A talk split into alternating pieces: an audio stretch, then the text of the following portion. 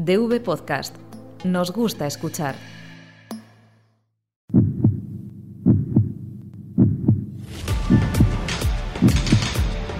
Latido Churiurdin. 25.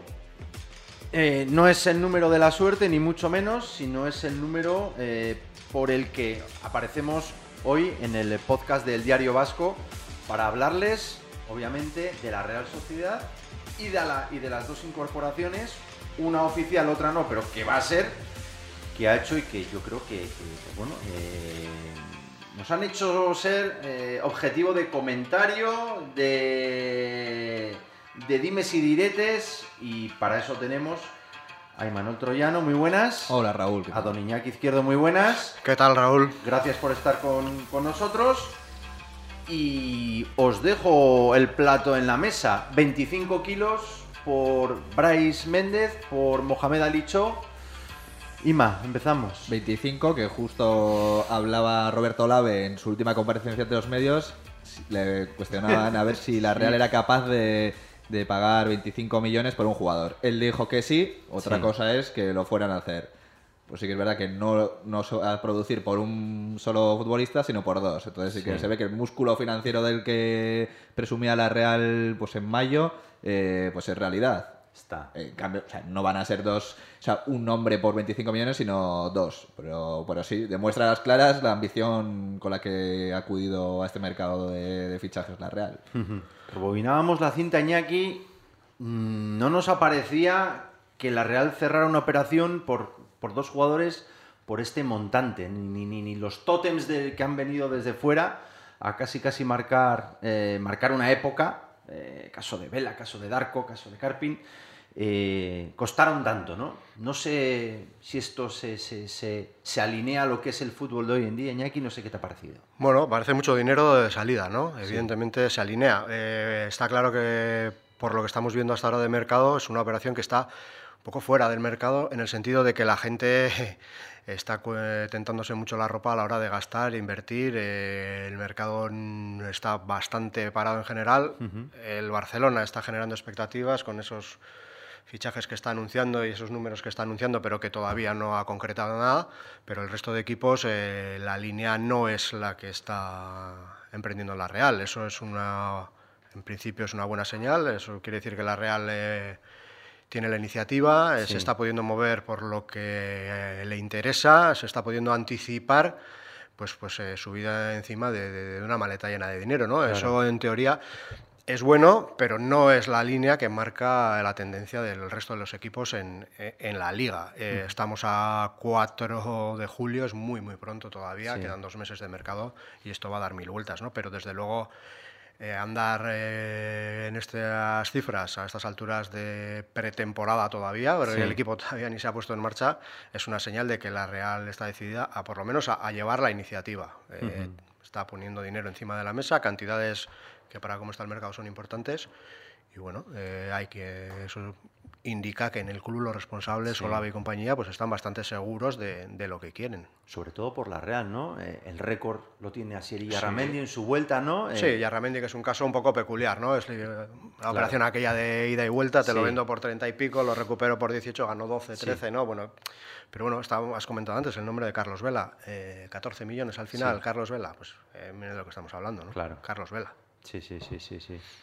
La Real se está valiendo, yo creo, sobre todo la necesidad de vender que tienen los equipos. O sea, que hablaba Iñaki, el mercado tal y como está, que la Real va contracorriente, junto con el Madrid, es el que más eh, lleva gastado en la Liga Española. Pues luego podemos hablar de la Premier y lo que se está Sí. gastando allí, que eso ya es otra galaxia. ficción, ¿no? Pero aquí se está valiendo, primero, en el Angers francés, también un equipo que necesitaba vender, que va a cambiar de, de manos eh, y pues se valió de esa necesidad que tenía. Sí. Ahora el Celta también, que, que está haciendo caja para luego poder fichar. Y es que en la liga es- todos los equipos están igual. Primero tienen que vender antes de poder fichar a algún jugador. Y, y la Real pues aprovecha esa situación y Bryce Méndez quizás, pues, sobre todo mm, por talento y por juventud, Sí. pues, pues una, quizás uno de los más apetecibles de- del Celta para poder traer. Luego está Yago Aspas, pero claro, Yago Aspas tiene ya una edad, eh, ya sabemos todo su rendimiento, Sí. pero bueno, es un jugador que no le ves ya fuera del Celta. En cambio, pues si tú miras la plantilla del Celta, pues quizás uno de los más atractivos es este Bryce, Bryce Méndez. Porque además, eh, eh, claro, se supone, y quizá luego hablamos mirando un poco la plantilla, que quizá pueda llegar alguien más. Veremos a ver en qué demarcación, en qué posición, cuáles son las necesidades. Quizá la pretemporada le vaya dando pistas a Imanol de algunos sitios en los que quiere apuntalar. Eh, para mí hay algo clave que es que hoy Arzábal está lesionado y que hasta eh, finales de año, primeros de 2023, no va, no va a poder estar a un mínimo rendimiento exigible en, en- en la competición de primera.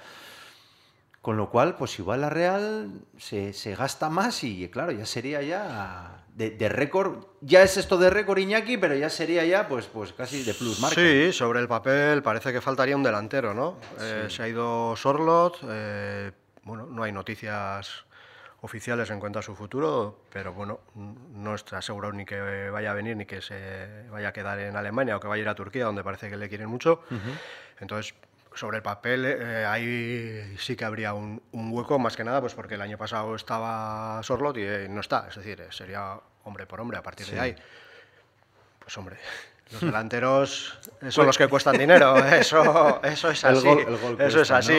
Y si pretendes seguir esta vía de, de anticiparte, de elegir tú Sí. lo que quieres y tal, pues eso sería caro. Pero bueno, no ha sido tampoco la única vía de, de traer gente que ha tenido la Real. De hecho, bueno, Sorlot mismo vino cedido, Rafinha Sí. ha venido cedido, es una modalidad muy común a nivel de inversión no tendría por qué podría ser, pero tampoco parece imprescindible que tuviera que ser un traspaso caro de, de este estilo. Eh, en eso, bueno, yo creo que ahí la Real tiene, tiene tiempo también. Hemos dicho dos meses de mercado, pues Sí. son, son tiempo suficiente como para que se abran puertas, se cierren puertas y, Sí. y tomar una decisión de última hora, ¿no? Y Manol, Bryce Méndez, nacido en Mos, provincia de Pontevedra, ha jugado toda su vida en el Celta, tanto en el filial como en el primer equipo. Estamos hablando de un chico de 25 años, con experiencia en la... eh, no en Europa, sí como internacional, porque ha sido llamado por, por Luis Enrique, centrocampista ofensivo, ¿Cuál es tu radiografía? ¿Qué te parece el fichaje? ¿Y cuál es tu radiografía sobre este jugador? Que sea internacional absoluto con Luis Enrique dice algo de él, algo positivo, porque ser centrocampista en la selección, otra cosa no Sí. sé, pero eh, Hay mucho que te y variado, a la ¿no? selección, bueno, te pueden de- llamar como delantero quizás, que tampoco hay mucho delantero, de defensa según qué puesto, pero centrocampista ahí para dar y regalar. Sí. Y en la misma Real vemos como está Merino y no puede no le llaman, Zubimendi pasa más de lo mismo y Arzabal es el único fijo. Entonces Bryce Méndez, pues yo creo que calidad eh, no le falta. Eh, incluso tiene, tiene gol. Eh, tiene buena zurda, otro zurdo más que se añadiría a la plantilla de la Real y tiene mucho talento. Y eso, es joven, tiene 25 años y todavía tiene, tiene margen de mejora. Eh, sí que es verdad que luego se la achaca que es un poco irregular. Quizás pues, es lo que le falta también al Celta, ¿no? Si tú Sí. ves en los últimos años el Celta, es un no, equipazo. sí, ves sí, eh, jugadores pues, eh, uno por uno y es que tiene una calidad que, que no le ves que tenga que ser su objetivo es estar peleando por salvarse año tras año. Tendría que estar un poquito más cerquita de, de- de los puestos europeos. Que, eh, si, si no, si no lo está es porque los jugadores no han dado lo que tienen que dar, ¿eh? Y Sí. quizás también les falte eso. Y quizás ahí también se, se explique Bryce Méndez eh, que no llegan a dar ese rendimiento que, que se les presupone. Pero sí que a priori es un buen refuerzo. eh, que entra perfectamente en el perfil de- del jugador de la Real, talentoso, zurdito, que centrocampista, que le gusta, ¿Cómo nos gusta eh, llegar al área. ¿Cómo nos gusta lo de zurdito? Otra cosa es que luego la Real, ¿dónde le encaje Imanol? Porque mm, que es como interior, como extremo, sobre todo por el lado diestro, ¿eh? porque para que se perfile a, a Yo su creo que pierna el, buena. el dibujo va a ser clave, ¿no? Claro, porque 4-3-3, luego hablábamos 4-4-2, del delantero, ¿no? hablaba Iñaki del delantero, que a- en principio es el, el puesto que haría falta reforzar, pero claro, si, si ves que Carlos Fernández se recupera y está al nivel, claro, Sorloz viene porque se lesiona a Carlos Fernández. Sí. Si no, no hubiera venido el noruego. Sí. Eh, entonces, quizás Imanol está pensando en jugar con Carlos Fernández eh, y, y saca arriba, o quizás Carlos Fernández juegue un poquito más atrasado eh, en la posición de Silva y le dé un poquito más de aire, que ya hemos visto que podía jugar de media punta como segundo delantero, no sé.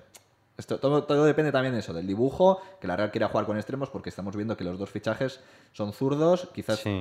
por el perfil diestro pueden jugar, quizás un poco sustituyendo a, a Portu y a Januzaj, pero no son extremos puros tampoco, Claro. solamente quizás Cho. Así que bueno. eh, como segundo delantero, así un hombre potente Sí, yendo puede mucho jugar al en- espacio en también. Las, en las tres posiciones de ataque, por lo que me han comentado, así que podría jugar incluso por la izquierda, por la derecha y por el centro, aunque quizás por la derecha es donde se le ve eh, que puede encajar mejor en la Real. ¿eh? En la selección francesa sub-21 juega Sí. incluso de extremo derecho. Entonces, bueno, ¿dónde encajaríamos a Brais Méndez? Ya se lo dejamos a Imanol, que según el dibujo, eh, pues lo podría colocar de una manera u otra. Sí, primer partido de pretemporada, 16 de julio, ¿no? Contra el Toulouse. Eso es, Pues igual ahí le podemos ver a, a Brais Méndez ya con la camiseta de la Real. Iñaki, sin lugar a dudas, eh, hablabas antes del- de, de- del- de las intenciones de la Real, están muy claras. Mm. Eh, eh, esto está demostrando de un tiempo a esta parte. eh, eh, no le tiembla en pulso en dejarse más millones que nunca. Tiene claro cuál es el camino al trazar. eh, eh, da la sensación como que, que- que se está intentando adelantar, no a los tiempos, obviamente, pero sí está haciendo un camino absolutamente claro y recto hacia lo que quiere ser. Luego saldrá bien o mal. Por ahora ha salido muy bien, ¿no? Con tres clasificaciones europeas, pero bueno. Sí, la Real está eh, claramente en los últimos años está en el mercado, está comprando y está vendiendo, está jugando a ese juego eh, muy favorablemente en los últimos tiempos, está consiguiendo eh, buenos beneficios con los traspasos, eh, está verano tras verano realiza operaciones favorables a sus intereses.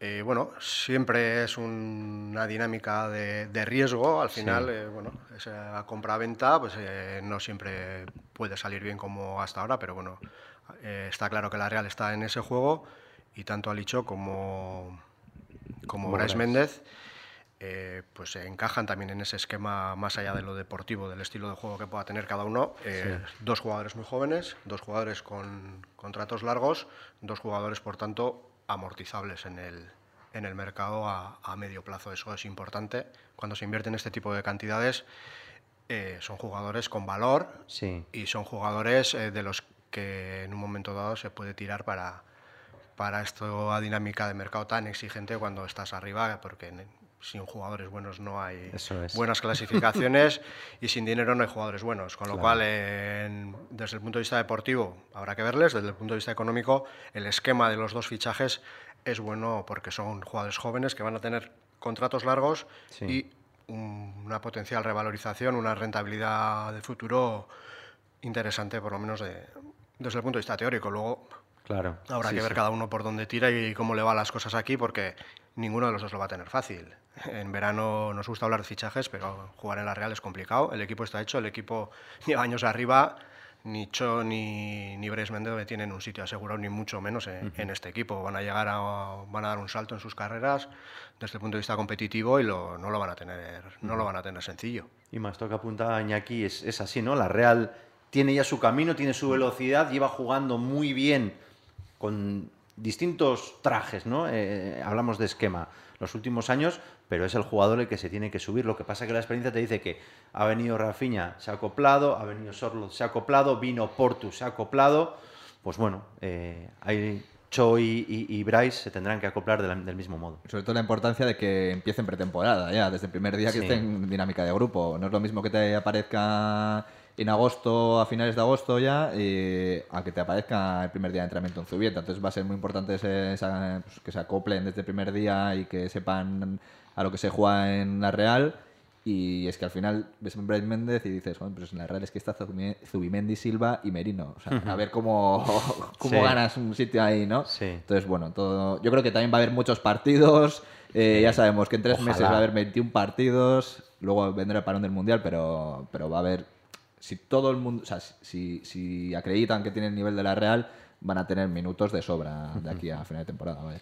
A mí me gusta una cosa. Eh, Iyarra, eh, en ese hipotético ranking, pues ha sido el, el- el traspaso más caro en la historia de la Real. Bryce sería el segundo con 14 millones, con, con Carlos Vela. Miquel Merino costó eh, 12. Isaac 10, Portu 10, Carlos Fernández 10, eh, Mohamed Alicho 11.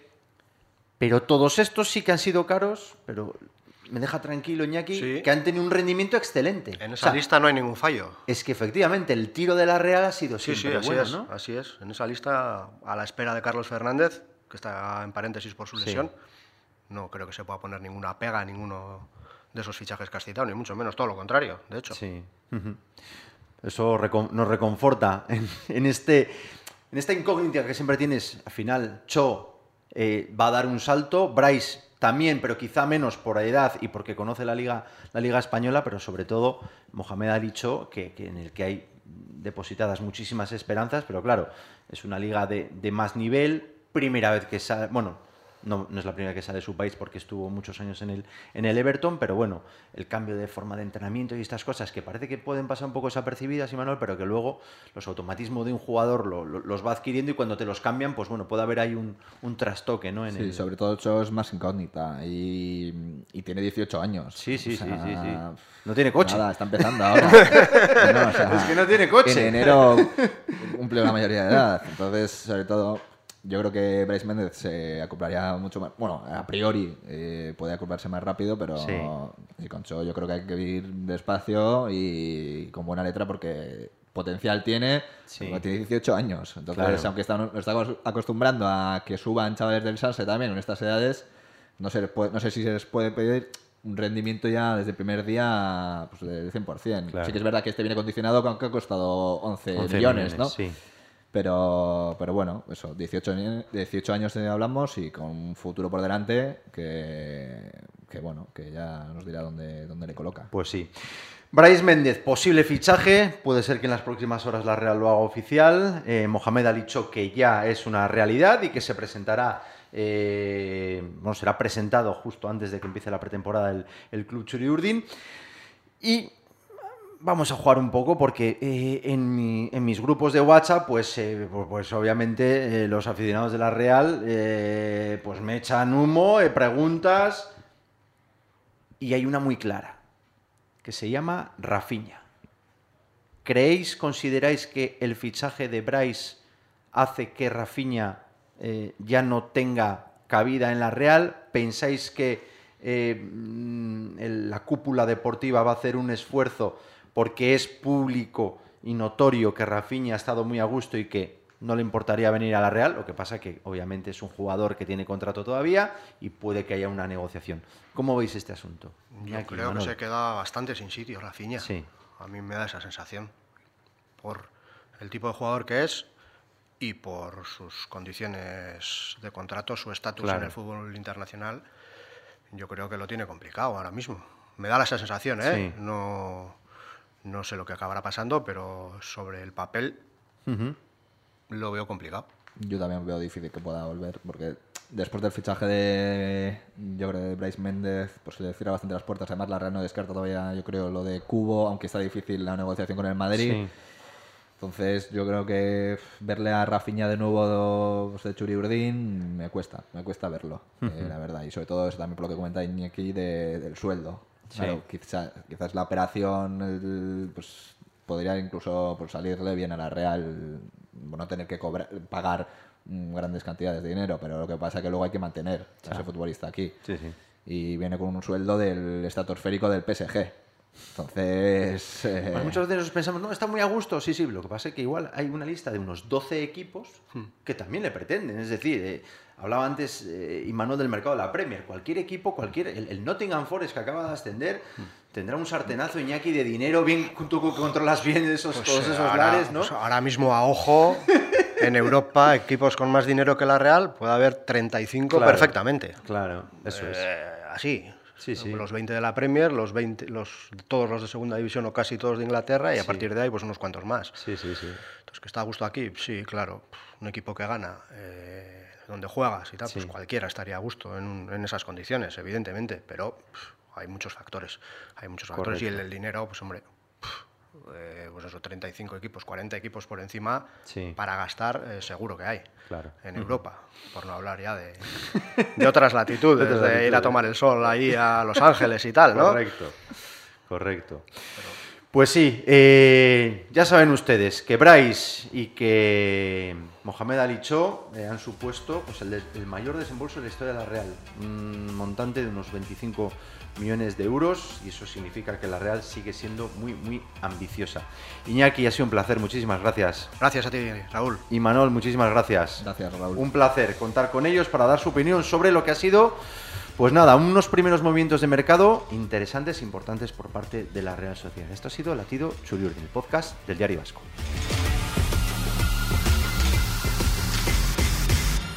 Latido Churiurdin.